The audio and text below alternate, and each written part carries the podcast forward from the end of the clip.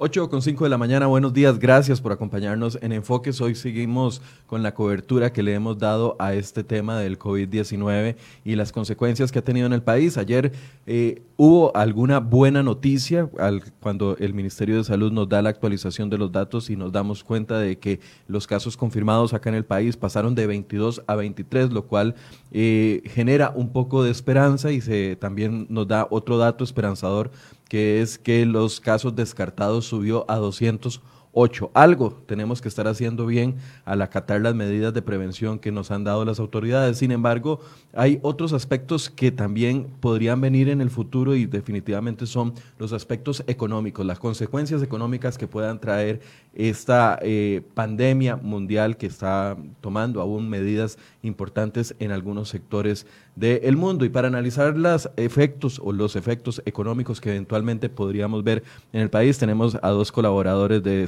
los economistas don Vidal Villalobos y don Daniel Zúcar, que nos van a ayudar esta mañana a comprender el panorama actual, no solo a nivel de Costa Rica, sino a nivel del mundo. Ayer eh, ya se generaban preocupaciones por parte de la UCAE, por parte de la Cámara de Hotelería y por otros diputados que ya están viendo algún tipo de ayuda que se pueda brindar para evitar que las consecuencias económicas se extiendan mucho. Bueno, ese es el tema planteado para el día de hoy. Le doy la bienvenida a don Vidal Villalobos, economista. Buenos días, don Vidal. Gracias por invitarme, don Michael. Un saludo cordial a Dani también y a todas las personas que nos están escuchando por las distintas plataformas. Daniel, buenos días. Muy buenos días, Mike. Muy buenos días, Vidal. Para mí es un honor estar por acá y, por supuesto, y tengo que decirlo, eh, conocer personalmente a Vidal, que hemos tenido la oportunidad de compartir varios escenarios eh, en plataformas diferentes, pero hoy tengo la posibilidad de conocerlo personalmente. Igualmente, igualmente. Tal vez veamos, em, empecemos eh, cerquita de aquí, de nuestro país, antes de ir ahondando en las medidas que han tomado otros, otros países. Ayer veíamos que el gobierno comunicaba que los países de Centroamérica, prácticamente todos, a excepción de El Salvador, están haciendo un frente conjunto para evitar la propagación del COVID-19 y El Salvador tomó una decisión unilateral de aislarse completamente, aplaudida por muchos y criticada por otros. Sí, a mí me parece que efectivamente para poder combatir una situación de crisis sanitaria como la que tenemos, lo mejor es eh, estar coordinando políticas públicas, sobre todo sanitarias.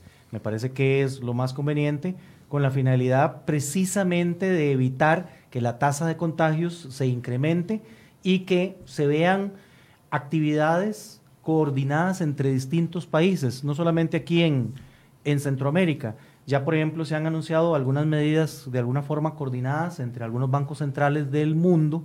Ya hizo lo propio la Reserva Federal de los Estados Unidos, anunciando un paquete de ayuda de 500 billones de dólares. Tal vez la cifra se nos hace un poco complicada digerirla, pero la traslado a lo siguiente.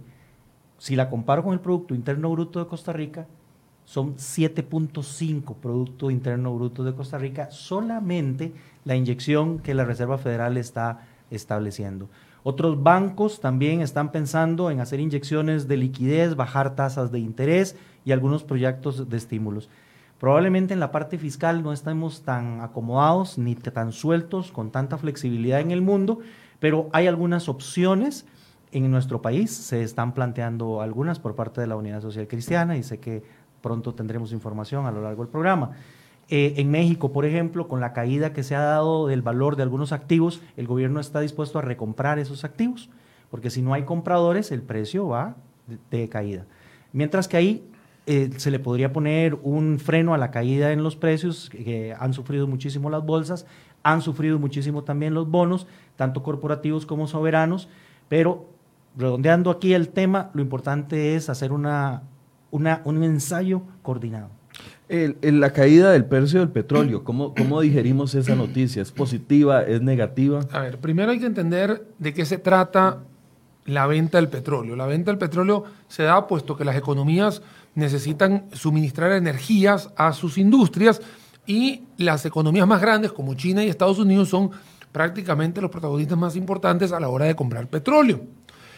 Como China tuvo prácticamente un receso forzado, vamos a decirlo así, de cinco semanas, porque recordemos que ellos se da todo el tema del contagio y de las infecciones a lo largo del año nuevo chino, que fueron dos semanas, más todas estas alternativas que decía el gobierno de Xi Jinping de que no regresaran para, no para evitar más contagios, eso llevó a estar cinco semanas prácticamente a una China paralizada. Una China que es el proveedor mundial y que por supuesto no estuvo consumiendo petróleo a lo largo de esas cinco semanas y que ahora poco a poco ha ido recuperando algunas compras. Eso hace que haya mucha oferta en el mercado. Al haber mucha oferta en el mercado, no hay, hay poca demanda, digámoslo así, el precio tiende a bajar. Luego ocurrió algo que es ajeno al coronavirus, que tiene que ver con la reunión de la OPEP con Rusia, que no llegan a un acuerdo y bueno, luego Arabia Saudita toma una decisión unilateral y eso hace que aún siga bajando más el barril de petróleo. El barril de petróleo es fuente de una gran cantidad de derivados, entre ellos la gasolina y el diésel. Entonces, ha hecho que si baja el barril de petróleo, bajen el costo de los productos derivados, por ende se están ajustando los precios de este combustible. En Costa Rica, hoy viernes tenemos una segunda, eh, un replanteamiento que va, que va a pedir Recope, también otra vez hacia la baja, y lo más seguro es que los próximos dos meses tengamos gasolinas hacia la baja. Que si es bueno, que si es malo. Bueno, es bueno porque nos va a dar un oxígeno en la gasolina para todos los países que somos importadores. Por supuesto, habría como una mayor, eh, digamos, ganancia o ahorro en todo esto, pero también recordemos que si eso está bajando drásticamente es porque la, el termómetro es que la economía no se está moviendo. No se está moviendo, don Vidal, sobre este mismo tema. Básicamente, eh, plegándome a esto último que Dani mencionaba, la noticia podría ser inocua, no podría ser favorable en la medida en lo que Dani está mencionando se, se complique. Si se baja la demanda de combustibles es precisamente porque hay poca demanda, poco consumo en el país y puede ser incluso de manera importada. Me refiero, dependemos absolutamente del dinamismo internacional y particularmente de nuestros socios comerciales. Los principales son Estados Unidos y Centroamérica, pero hey, Centroamérica también depende de Estados Unidos. Entonces, al final de cuentas, el termómetro a seguir es Estados Unidos. Si el dinamismo económico de Estados Unidos se va a disminuir, nosotros podríamos empezar a tener dificultades en otras áreas, sé que ahorita las vamos a tocar, como las exportaciones y el sector turismo. Entonces ahí hay efectos difícilmente cuantificables. ¿Cuál de los dos va a ganar? Si la rebaja en el petróleo y el estímulo que eso podría generarle a la gente a consumir más, a sacar más el carro, o frenarnos, dejar el carro en el, parqueo, en el garaje de la casa, porque el coronavirus está ahí a la vuelta de la esquina. Entonces hay difícilmente una lectura clara con relación a esto. El otro tema es el impacto en el tema cambiario. Porque una rebaja en el precio del petróleo es una afectación a la factura de importación más importante que tiene el país. En términos de libro, podríamos decir que tendríamos una menor necesidad de sacar dólares del país y por lo tanto tendríamos una presión para la apreciación del colón, cosa que ha estado ocurriendo. Sí, de hecho, eso es lo que le iba a decir. Ayer el, tipo de cambio estaba en 562. Absolutamente fuera de contexto, porque cuando leemos las noticias internacionales, nos damos cuenta de que la mayoría de las monedas, sobre todo latinoamericanas, real brasileño, peso mexicano, peso chileno, etcétera, etcétera, han sufrido depreciaciones. Y por el contrario, más bien, el colón costarricense se ha fortalecido. Hace unos días atrás tuve la llamada de una cadena internacional en donde me decían, ¿usted me puede explicar eso? Porque en, momentos de pánico la gente se refugia en monedas fuertes. Evidentemente, el mundo se está refugiando en el dólar. En el dólar pero la otra moneda que se ha apreciado en el mundo es el colón costarricense. Nada más para darle la, actualización, al día de hoy, según el Banco Central, el, tipo de cambio eh, de compra está en 562.21 y el tipo de cambio de venta en 568.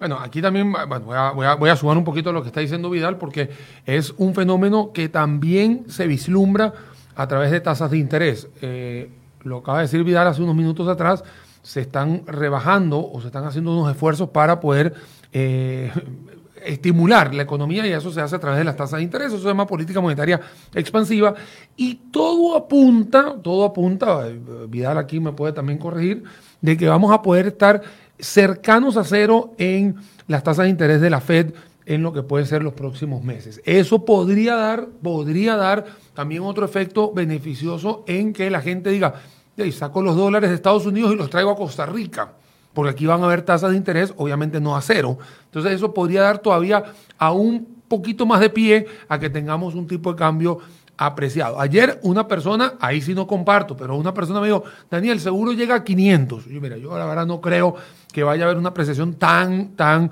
fuerte. Ahí me parece que el Banco Central tendría que ir a comprar dólares al mercado para no tener una distorsión en el mismo, puesto que recordemos que una parte importante de nuestro Producto Interno Bruto depende de las exportaciones y del turismo.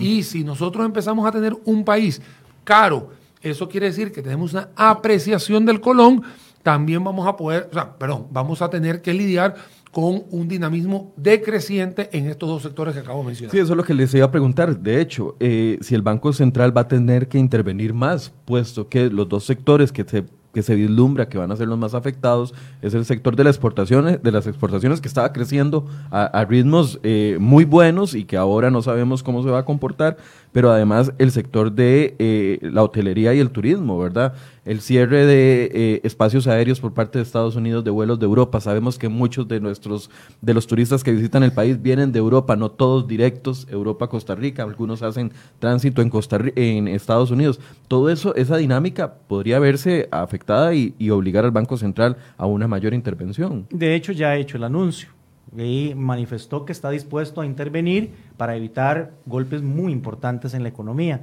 Y bien lo mencionabas hace un momento, Michael. De todos los sectores de la, de la economía costarricense, el 2.1% de crecimiento con el que cerramos el año pasado, fundamentalmente se lo debemos al sector de servicios y turismo, que está incluido ahí, y en el sector de manufacturas, zona franca, exportaciones. Entonces, rebajarle el ingreso a estos dos sectores es afectar a los dos motores que en este momento se encuentran en marcha. Comercio, agricultura y construcción han tenido meses complicados. Eso, eso quiere decir, eh, Michael, y para todos los que nos están escuchando, es que si vamos a tener una pequeña desaceleración en los socios comerciales debido a esta incertidumbre que se ha armado, que es una incertidumbre sanitaria, no es un, porque mucha gente me dice, Daniel, es que es lo mismo que el 2008 en financiera. No, es que la financiera fue otra cosa totalmente eh, distinta y son crisis totalmente aparte. Una fue de un tema de activos, que, fue lo del 2008, que obviamente hizo corridas eh, que le dio pérdida de credibilidad a una gran cantidad de bancos en Estados Unidos, etcétera. Aquí estamos hablando de una incertidumbre sanitaria que ha hecho que, como decíamos fuera de cámara, que una Italia se vea hoy desolada en las calles porque está hoy en día prácticamente todo el país en cuarentena, entonces eso le bajó el consumo. Y si nosotros estamos exportando algún producto hacia ese país, ese producto no va a ser consumido o no va a ser requerido. Entonces ahí vamos a tener una desaceleración, puesto que no va a haber esa demanda en ese país. Pero si el día que se reactive vamos a tener un, un producto carísimo, puesto que tenemos una apreciación del colón, ahí le estamos poniendo dos ingredientes al cóctel Molotov. No, y los consumidores de nuestros productos, porque no solo Italia, hoy estaba leyendo que, por ejemplo, en Bélgica, a partir del próximo sábado, solo se van a abrir los establecimientos de venta de eh, suministros de abarrotes y farmacias. Correcto. Únicamente. Así es. Y, y así son medidas que están, bueno, Bélgica, capital de Europa, medidas que se van a replicar en otros países donde consumen nuestros productos. Eso podría afectarnos. Sin lugar a dudas. Sin lugar a dudas afectaría, por supuesto, el sector de exportaciones y el sector de turismo de manera directa e importante. Por ahora, con los datos que se han recopilado, Michael y Dani, eh, se menciona que la afectación no la estamos teniendo en estas semanas, en estos días. Será para los próximas, las próximas horas, los próximos días, las próximas semanas, en donde tendremos afectaciones, sobre todo del tema del turismo. Si nos va bien, tendremos traslado de reservaciones el problema aquí es que se den cancelaciones absolutas. y, que no, y que no venga la persona del todo acá a Costa Rica, ya sea en agosto, ya sea en septiembre. Así, es, así es, así es. De hecho, veamos una eh, inserción que, nos, que le solicitamos el día de ayer a eh, la vocera de la Cámara de Turismo, ver qué posición tiene ellos, en ellos, que tienen ellos al respecto. Escuchemos.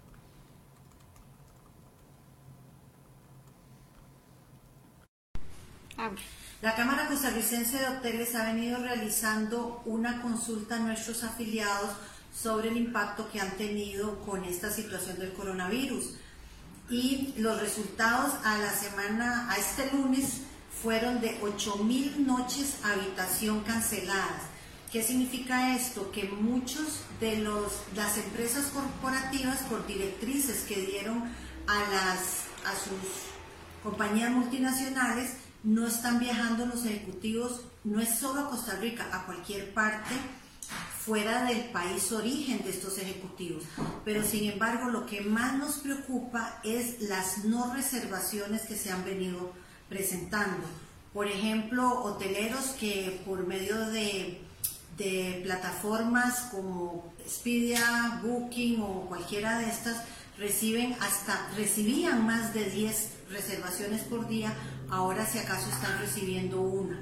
Los resultados también nos dan un decrecimiento hasta de un 50% en reservaciones a futuro.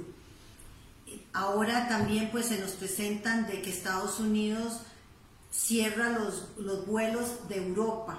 Muchos de nuestros turistas europeos que nos visitan hacen, no vienen tal vez directamente por un vuelo directo, sino con escala en Estados Unidos y ya desde hoy se están viendo muchas más cancelaciones. Bien, eso es parte del panorama. Eh, ¿Estamos al aire, Fede? Me parece que no estamos al aire.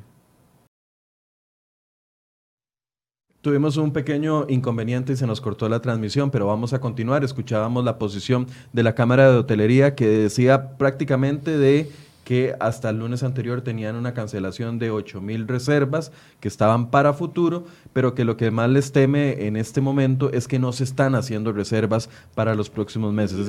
Esa es, una de las preocupaciones. Sobre este mismo tema, también la fracción del Partido Unidad Social Cristiana ayer presentó un proyecto de ley para eh, aplacar las posibles consecuencias que tenga sobre el empresariado nacional las medidas del COVID-19. Para eso tenemos vía telefónica a la diputada María Inés Solís del Partido Unidad Social Cristiana para que nos explique rápidamente eh, este proyecto de ley. Buenos días, doña Marinés. Buenos días, eh, muy buenos días para todos los que están en línea ahorita. Eh, bueno, nos parece que los problemas que va a generar el COVID-19 no son solamente en el tema de salud. Y el Ministerio de Salud y el Ejecutivo se están haciendo cargo, me parece que de una manera bastante buena y proactiva con relación a este tema pero el Ejecutivo está dejando de lado el tema que va a ser muy importante también, que va a ser las altas tasas de desempleo que vamos a alcanzar si no generamos políticas rápidas para eh, darle una estrategia de golpe a esta problemática. Entonces, eh, la fracción unidad tomó manos en acción, como siempre generando soluciones reales, y presentamos este proyecto de ley, que el proyecto básicamente lo que busca es darle la posibilidad a las empresas para que eh, puedan aplazar por un plazo de tres meses los pagos de IVA. Eh, entonces, en este caso sería para las pequeñas y microempresas que puedan demostrar eh, una baja en sus ventas con relación al mismo mes del año pasado, más de un 20%, y para el resto de empresas de un 35%. doña Marinés, perdón, ¿se puede acercar mejor el, el, el auricular? Es que no le escuchamos el teléfono, perdón. Ok, ¿ahí me escucha mejor? Ahí le entendemos un poco mejor, sí. Ok, eh, ¿qué, me entendí que no me entendieron, Michael, para ver qué repito? Eh, no le entendí lo del plazo de los tres meses, ¿para qué era? Ok, el plazo de los tres meses sería las micro eh, y pequeñas empresas comprobando que han tenido una baja en las ventas de más de un 20%, si un 20% del mismo mes del año anterior, entonces eh, esas empresas tendrán la posibilidad de por tres meses aplazar el pago de IVA. Para el cuarto mes ya tienen que comenzar a pagar en tres tractos diferentes el IVA que dejaron de pagar. Es importante aclarar que esto no es ninguna moratoria para nadie. Es simplemente darle la posibilidad de que en estos momentos de crisis no tengan que hacer los pagos. Luego, para la, para la caja, sería, es, es importante también que lo, el patrono y el colaborador puedan generar acuerdos de manera que el patrón no pueda pagar por jornada laboral. Y así no se vea obligado a despedir personas, sino que entre todos se puedan poner de acuerdo para bajar la jornada laboral y así se puedan cancelar las cuotas de la caja.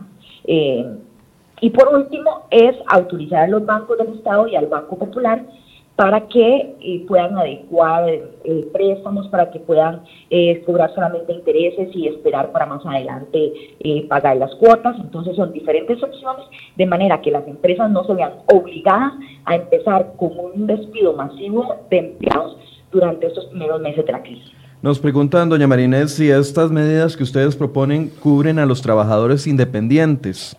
Sí, si están inscritos, sí, exactamente. Obviamente que a los que están dentro de la informalidad, pues no hay cómo hacerlo. Hay algunos trabajadores independientes que, por ejemplo, en la caja están inscritos nada más como voluntarios, entonces para ellos no aplica porque no pagan la, cuota.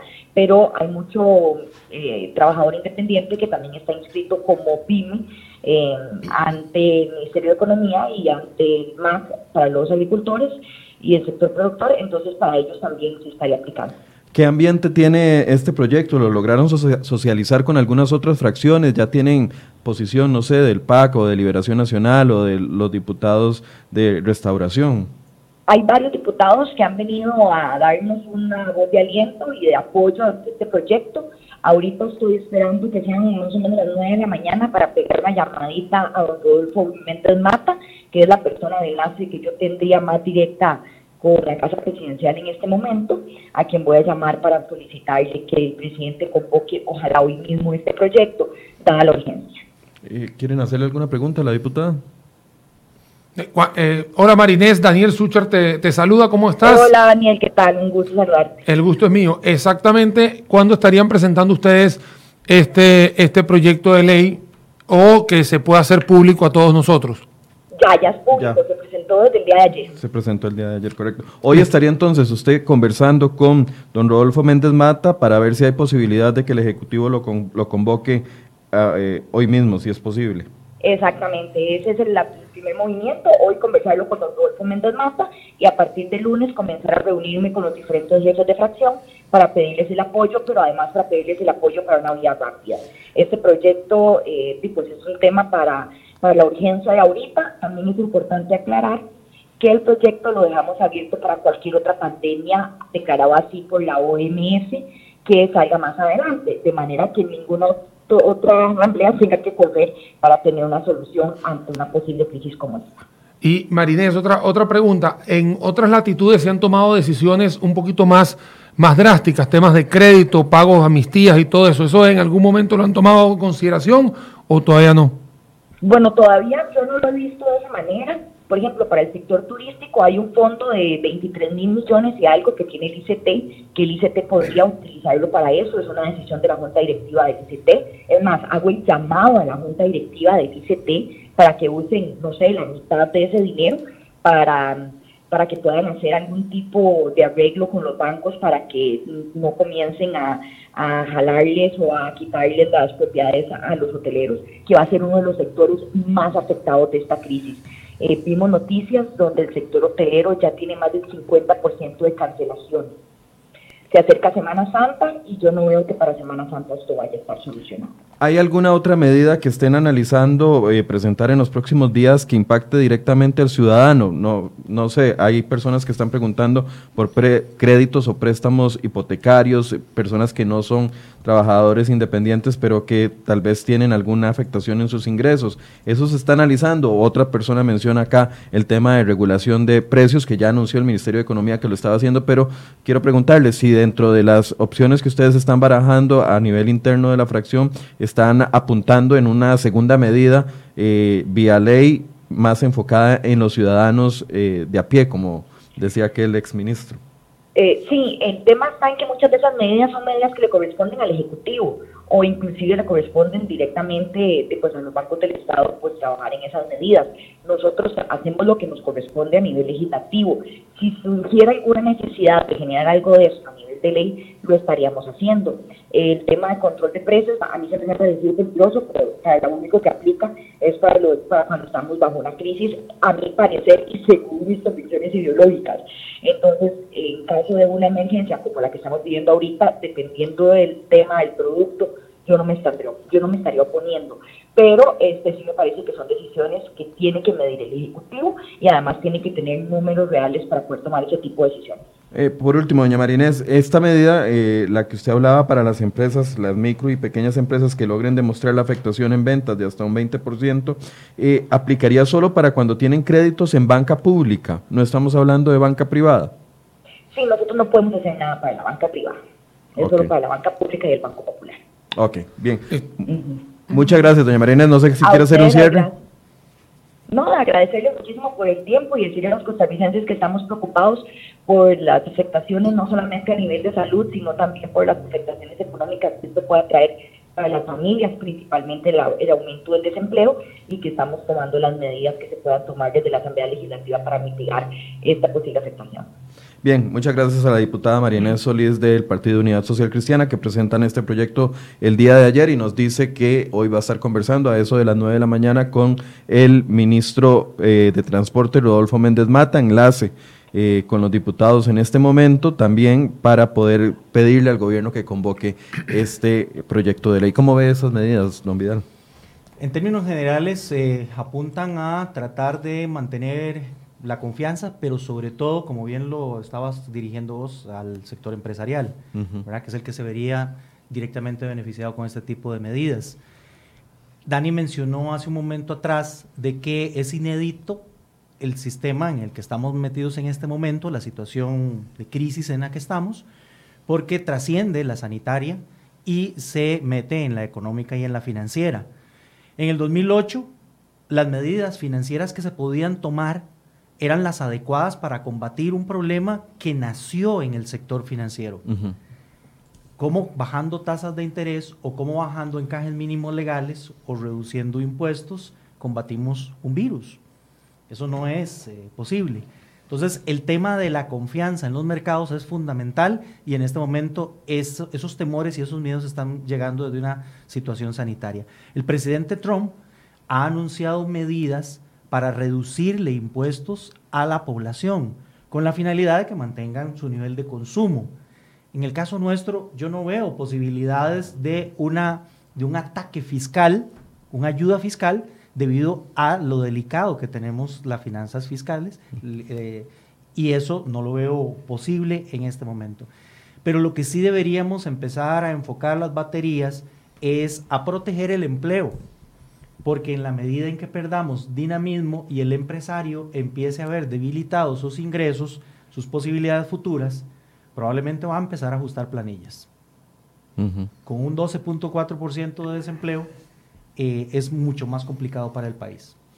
En, otras latitudes, Michael, lo que, lo que se ha tomado son decisiones en ambas vías. Me sumo, o sea, me sumo a lo que estoy, a lo que está contando eh, Vidal. O sea, han habido eh, medidas para contener y mantener a las empresas en, todo, en todos los estratos. Ve que el primero que lidera todo esto es Xi Jinping, porque fue el primero que está obviamente sufriendo todas las consecuencias de, origen primario, que es el líder chino, tomando decisiones muy drásticas. Estamos hablando de que las aperturas de los puertos son siete días a la semana. O sea, estamos hablando de que las jornadas laborales son un poco más largas, de que, de que las empresas eh, no van a tener que pagar impuestos. O sea, han habido cosas que van a estar eh, para reactivar la economía. Pero también se han tomado, como dice Vidal, algunas decisiones para el bolsillo del costarricense. Ahora bien, hay un tema que me gustaría chequear porque todavía no lo he escuchado y si ya pasó, me lo dices, es el tema de que ahora los eurobonos, ¿no? que, que es un tema que estaba latente y que hace unas semanas atrás vos y yo estuvimos conversando, ahora es un momento idóneo para empezar a mover esto porque vas a necesitar a veces un poquito más de dinero.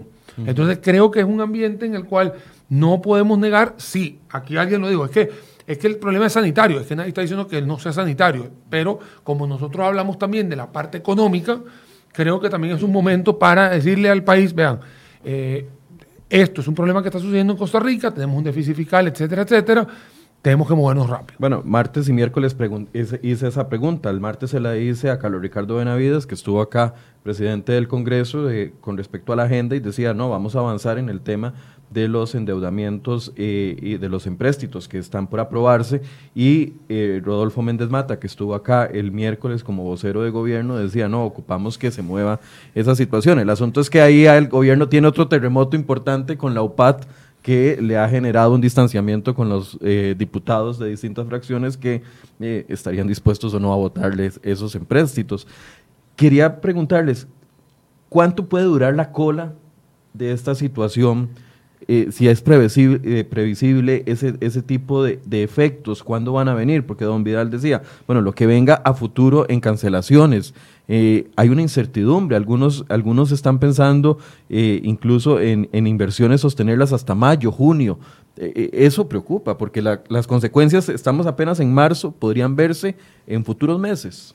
Bueno, perdón, Vidal. Gracias, Dani. la historia, si nos podemos basar un poco en la historia, aunque las recesiones, las crisis y las reducciones de mercado eh, financiero, que se llama bear market, un mercado oso. Cuando las cosas van hacia arriba se llaman toros o bull market. En este momento, a nivel global, entramos en un bear market, toda vez que desde los altos que alcanzaron los mercados bursátiles, nos hemos caído más de un 20% hay que mantener la distancia porque esta es una crisis sanitaria, no una crisis inmobiliaria o una crisis de punto coms o una crisis financiera como decíamos hace un momento atrás. Pero basados en la historia, los procesos de caída son más cortos su permanencia que los de expansión. Antes de venir para acá vi alguna historia y uno de los, de los periodos más largos de recuperación llevó hasta 20 meses en los mercados internacionales, pero sobre todo asociados a problemas realmente financieros. Aquí me, me, parece que la caída de los mercados ha sido muy dramática y muy rápida. Por eso algunos analistas consideran que con algunas noticias positivas que entren desde las dos vertientes que nos han afectado, la sanitaria y la petrolera, podríamos empezar a tener una rápida recuperación. Las recuperaciones podrían técnicamente tener tres patrones. Uno, que sería una V en donde el rebote se empieza a sentir muy rápidamente y el optimismo regresa rápidamente al mercado. V. Una V. Puede ser una U. ¿De qué tamaño es el fondo de la tasa? Eso es lo que no sabemos. Pueden ser siete meses, tres meses o veinte, como el que les acabo de mencionar. El peor escenario sería que tengamos un patrón en L una caída y que no haya posibilidad de inyectarle de nuevo confianza al consumidor y que regrese otra vez el dinamismo al mercado. Un acuerdo entre Arabia Saudita y Rusia con relación a el pacto que no se logró para finales de marzo, porque bien lo decía Dani en la primera parte, ahora a finales de marzo se acaba el pacto petrolero de recorte de producción no lograron ponerse de acuerdo y más bien lo que ambas potencias anuncian es un incremento en la producción, porque la matemática es sencilla. Esto es precio por cantidad. Si el precio se me cayó, para mantener mi presupuesto, tengo que subir la cantidad. Y hay geopolíticamente también aquí algunos otros detalles interesantes. Dani, eh, se sonríe porque él es experto en el mercado petrolero, así que me estoy metiendo en el campo, en el campo de él. Ahorita vamos a esperar a, que aporte adicionalmente esto. Pero probablemente Arabia Saudita quiera mantener un control en su eh, área de, influencia, sobre todo por los problemas que tiene con algunas otras eh, zonas productoras de petróleo, como Siria.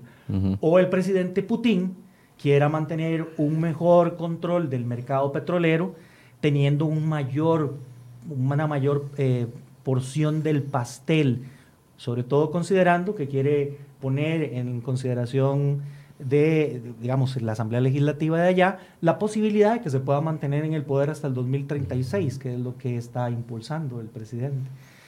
La otra cosa sería que venga una noticia fabulosa de que algo se encontró para controlar el coronavirus, un tratamiento, una vacuna o noticias buenas como que la tasa de eh, dispersión se está controlando, está bajando. Noticia que recibimos ayer por parte de China ya. Dos virólogos chinos mencionan que probablemente la tasa de crecimiento empieza a controlarse para China a finales de este mes. En el resto del hemisferio norte, que es donde está caliente el tema del coronavirus por la situación climática, estaríamos viéndolo probablemente para finales de abril. Pero luego el globo terráqueo da la vuelta y entonces somos en la parte sur del, del globo los que vamos a tener alguna afectación. Empezará un incremento importante de los contagios y más o menos en septiembre, según estos virólogos, podríamos tener una, una contención. Esperamos que las enseñanzas, las lecciones que hemos tenido de todos los países del norte del mundo puedan ser replicados para contener sanitariamente el avance del coronavirus en toda la parte sur del globo. Daniel, la misma pregunta, ¿cuánto podría durar la cola de estas consecuencias? Mira, hay una, hay una gráfica muy importante que se, que, se ha mostrado de, varias fuentes, eh, donde se ha dado cuenta que la curva de infectados o contagiados es mucho más pronunciada en lugares donde no se hayan tomado las consideraciones al caso o los protocolos, donde la comparas con países como Costa Rica, donde se han hecho los protocolos de higiene, eh, alertas sanitarias, etcétera, se han visto que las curvas de contagio son muy, muy, muy pequeñas. Voy a entrar al tema de Costa Rica.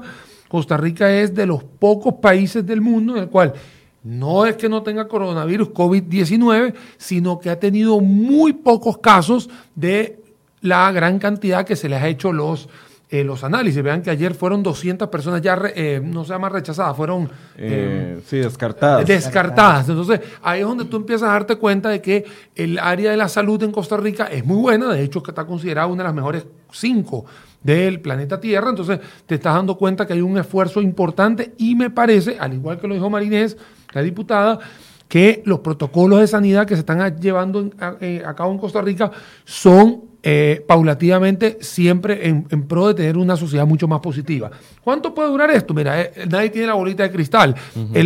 las tres calificadoras de riesgo más importantes, Moody, Standard Poor's y Fitch Ratings, dijeron que el primer semestre del año es el semestre del coronavirus, digámoslo así. O sea, en sus economías ellos tienden a eh, pensar que a partir del 1 de agosto es que se va a volver a una, eh, a una recuperación. Claro, ellos hablan de la recuperación mundial, no hablan de un punto en específico. Yo no veo que Costa Rica vaya a caer como una situación tipo España o tipo Italia, donde se eh, obviamente hubo una gran cantidad de infectados, ya se dieron cuenta cuando ya estaba invadido prácticamente todo el país. Me parece que Costa Rica en eso no está eh, obrando mal, está, digamos, obrando bien. Y por el tema petrolero, obviamente no me voy a quedar con la espina, ¿no? Obviamente aquí.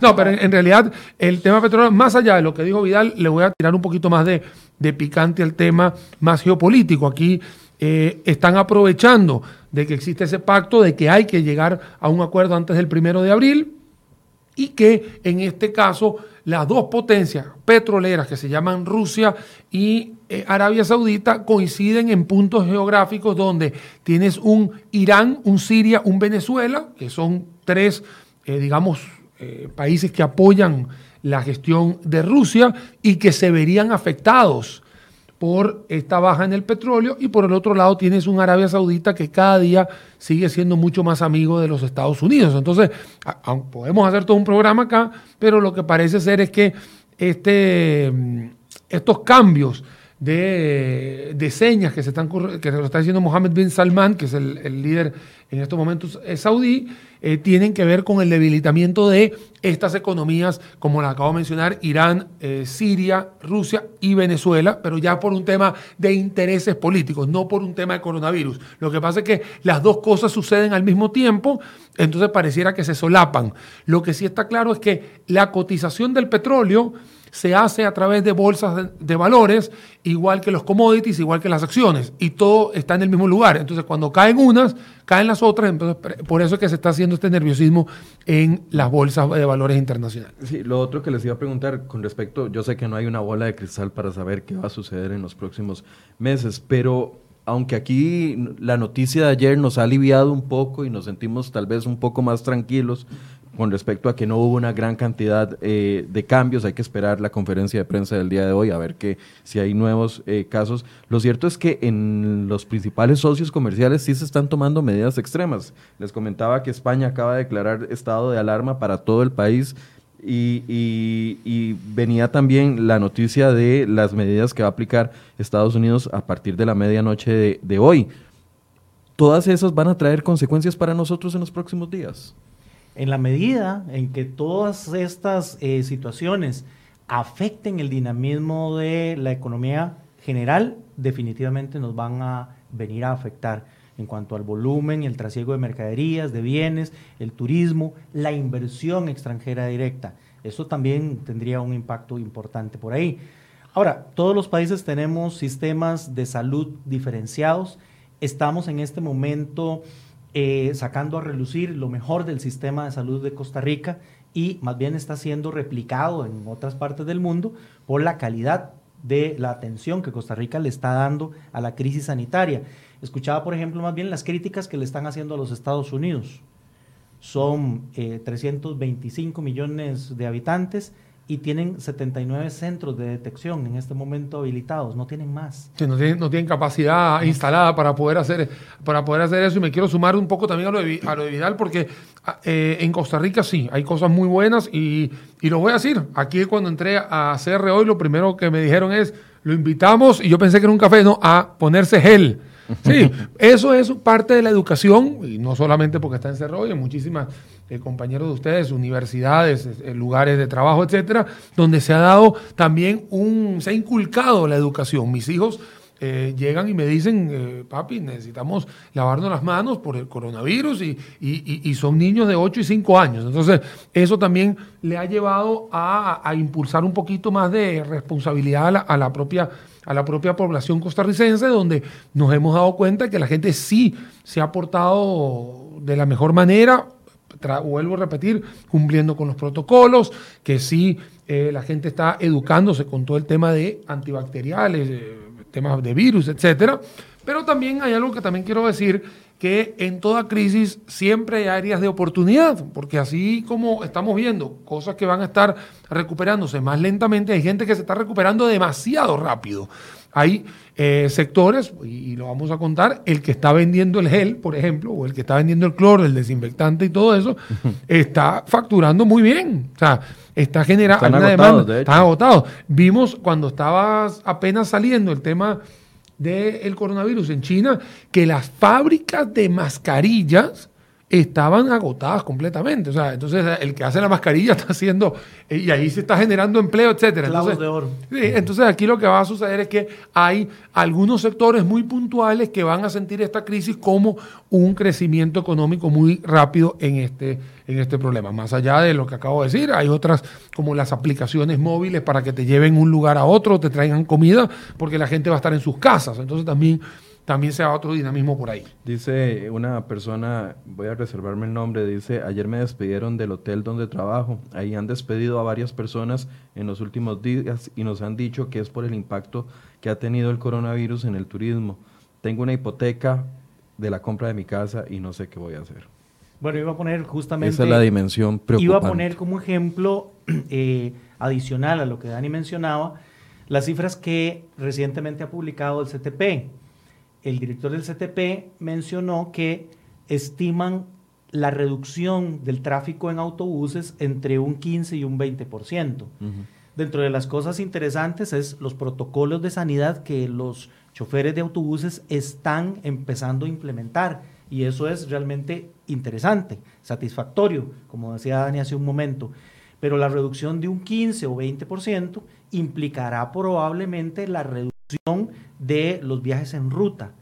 Y si eso se llega a trasladar, como en este caso que nos están indicando, a ya despidos y empleo, la situación entonces se puede tornar un poco más complicada. Por eso decía hace un momento atrás, eh, y Dani se plegó a esa idea, aquí la cruzada es defendamos el empleo. ¿De qué manera podemos defender el empleo para que la gente se mantenga realmente tranquila, por lo menos sabiendo que tiene trabajo. Por eso que, hay que, por eso que es tan importante eh, ver, evaluar, y, estoy de acuerdo con la, con la diputada de que se estén promoviendo eh, alternativas para el trípode completo.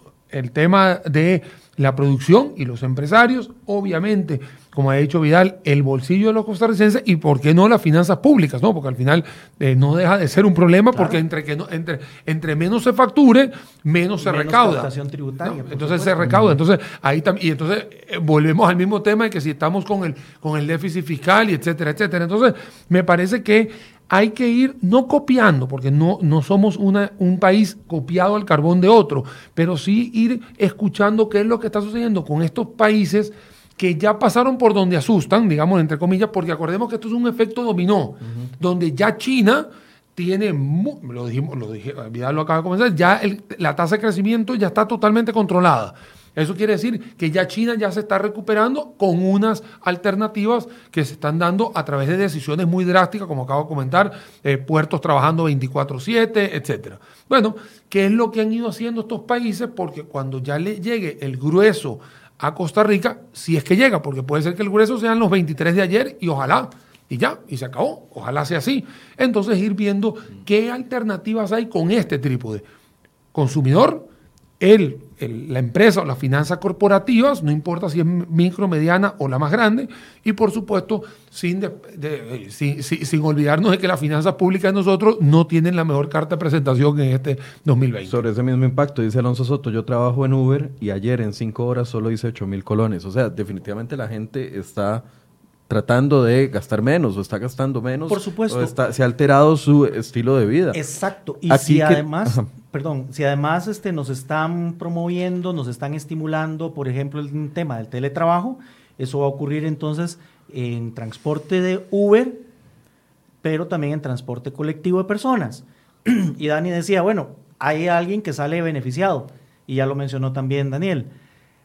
Los Uber Eats y algunos otros de estos servicios más bien se han visto beneficiados porque la gente está en las casas pidiendo la comida. No, y no solamente eso, sino que también hay otro beneficiario, y aunque no me lo crean, que son las la, la, parte de telecomunicación, porque te vas a pegar a tu internet todo el día porque vas a estar en teletrabajo. Entonces, si no tienes internet en tu casa, vas a tener que ir y comprar un... hay, ganadores y perdedores. Pues digo, hay, ganadores, pero vuelvo a repetir, de forma muy responsable, no es que los ganadores van a reactivar la economía, no, es que su núcleo económico se va a ver impactado positivamente en un corto plazo. Eso no es que, porque obviamente no vamos a poder comparar, con el permiso de todos, un traslado de comida de un lado A a un lado B que lo que puede ser un contenedor de exportaciones de piña, banano, etcétera, a un continente que esté afectado, como en este caso Europa. Muchos han pedido eh, replicar acá en el país medidas que ha tomado países como El Salvador y aplauden a, Bukele porque cerró fronteras, porque mandó a cuarentena toda la,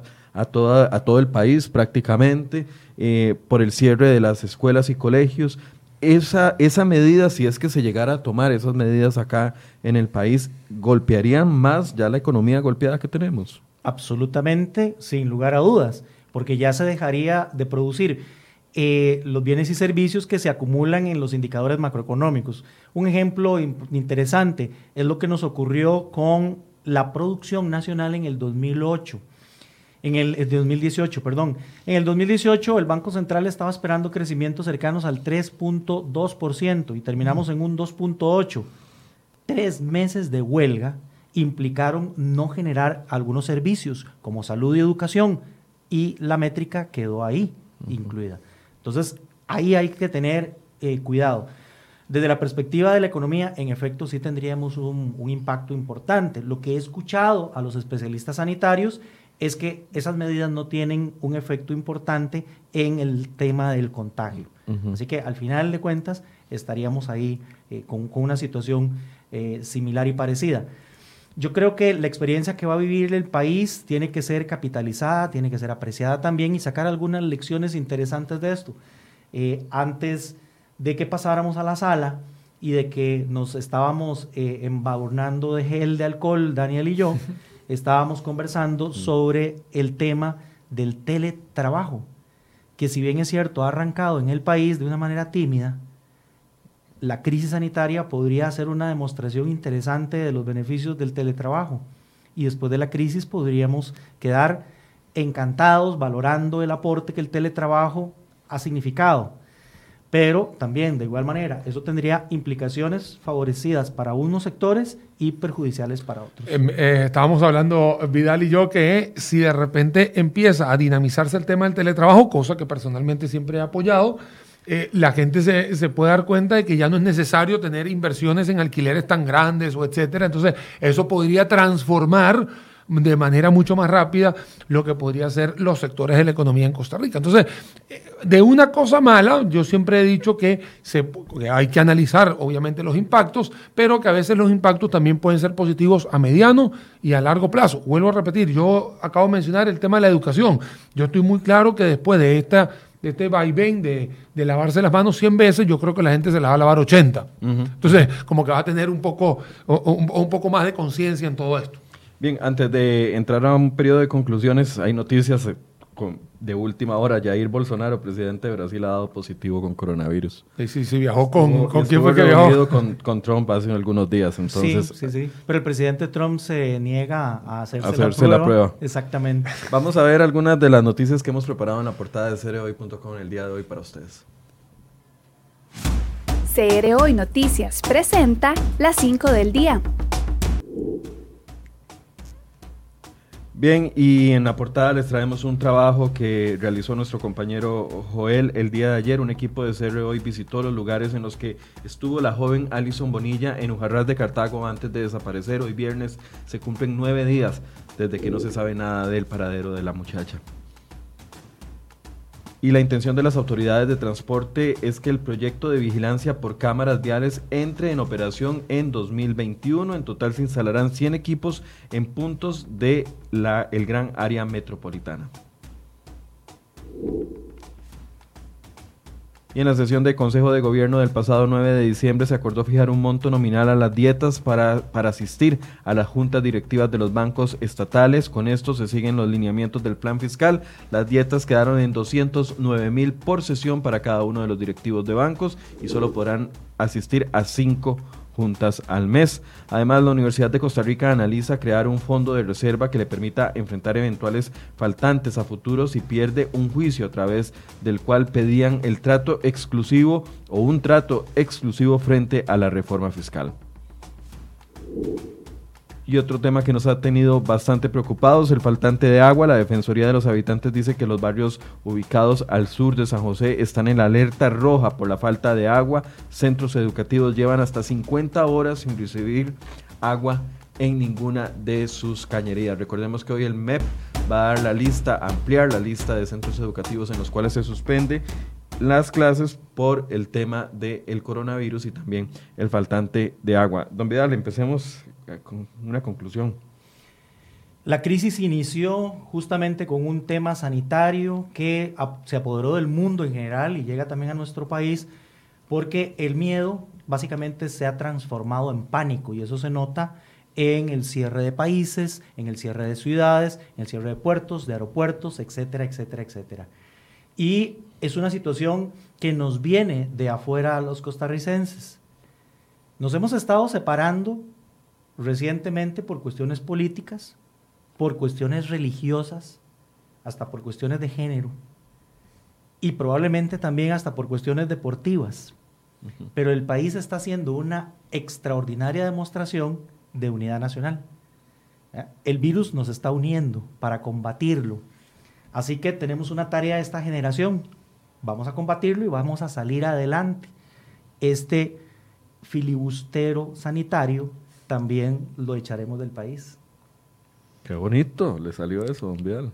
Eh, es verdad. Está, reflexivo, me dejó pensando y todo. Eh, eh, mejor ni digo nada. Daniel, yo, que usted me quedo callado. no, mentira. No, completamente. bueno, en realidad, en realidad lo que hemos escuchado en muchos medios de comunicación cuando se han, cuando se han abordado los temas desde el punto de vista de salud, hemos, nos hemos dado cuenta que nos han enviado tres mensajes. Uno, de mantener la calma, de bajar la ansiedad para no tener tanta incertidumbre, y eso lo han dicho muchos expertos en el área de la salud, nos han explicado cuáles son, eh, qué es el coronavirus, y es importante seguir entendiendo qué es el coronavirus, o sea, es una gripe que en estos momentos se llama COVID-19, que esa es la cepa que es la que tiene a todo el mundo en alerta, pero que los protocolos de sanidad son muy importantes y que Costa Rica los está llevando, gracias a Dios, eh, muy bien, y me parece genial la, eh, digamos, eh, lo que acaba de decir Vidal, de que al final nos estamos uniendo todos en un tema de que hay que sacar a el virus adelante. Y también hay que decir, como lo dicen muchísimos memes, infografía, etcétera,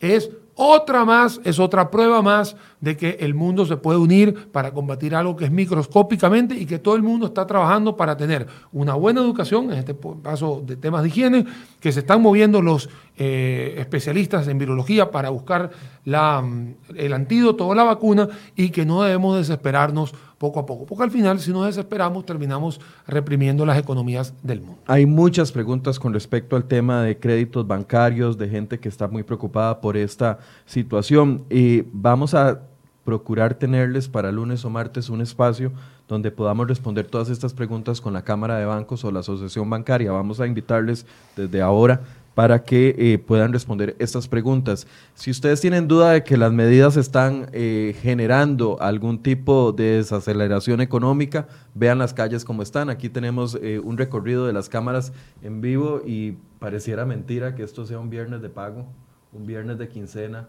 en las principales carreteras de nuestro país. Ahí este sector de la ruta 1 completamente vacía un viernes a las 10, 9 de la mañana y también veíamos sectores como San José, eh, eso es circunvalación, me parece, sí, a la altura de Atillo 8, estas, eh, como se están comportando las carreteras a este momento. Así que eh, bueno, la prevención es lo adecuado, ojalá que no caigamos en pánico y ojalá que eh, todos tengamos una actitud positiva a pesar de las noticias. Hoy al mediodía vamos a tener noticias por parte del Ministerio de Salud para ver cómo se han comportado los casos, si crece esa cifra de 23 personas infectadas o si ya tendríamos en algún momento la primera persona recuperada de COVID-19 aquí en el país, porque eso ha sucedido en todos los países. De hecho, hay alrededor de 60 eh, o 70 mil personas que se han logrado recuperar. A las 11 de la mañana vamos a estar de nuevo conectados con ustedes, va a estar visitándonos el Ministerio de Salud para responderles desde el punto de vista sanitario todas las preguntas que ustedes tengan aún con respecto al COVID-19 y también las medidas que se están tomando en los diferentes centros educativos. Así que los invitamos a que nos acompañen a las 11 de la mañana. Buenos días, gracias a don Daniel Zúcar y también a don Vidal Villalobos, economistas que nos han acompañado esta mañana. Gracias, don Michael. Gracias, Daniel. Gracias, gracias a todas las personas que nos escucharon. Gracias, feliz día. Feliz día, buenos días.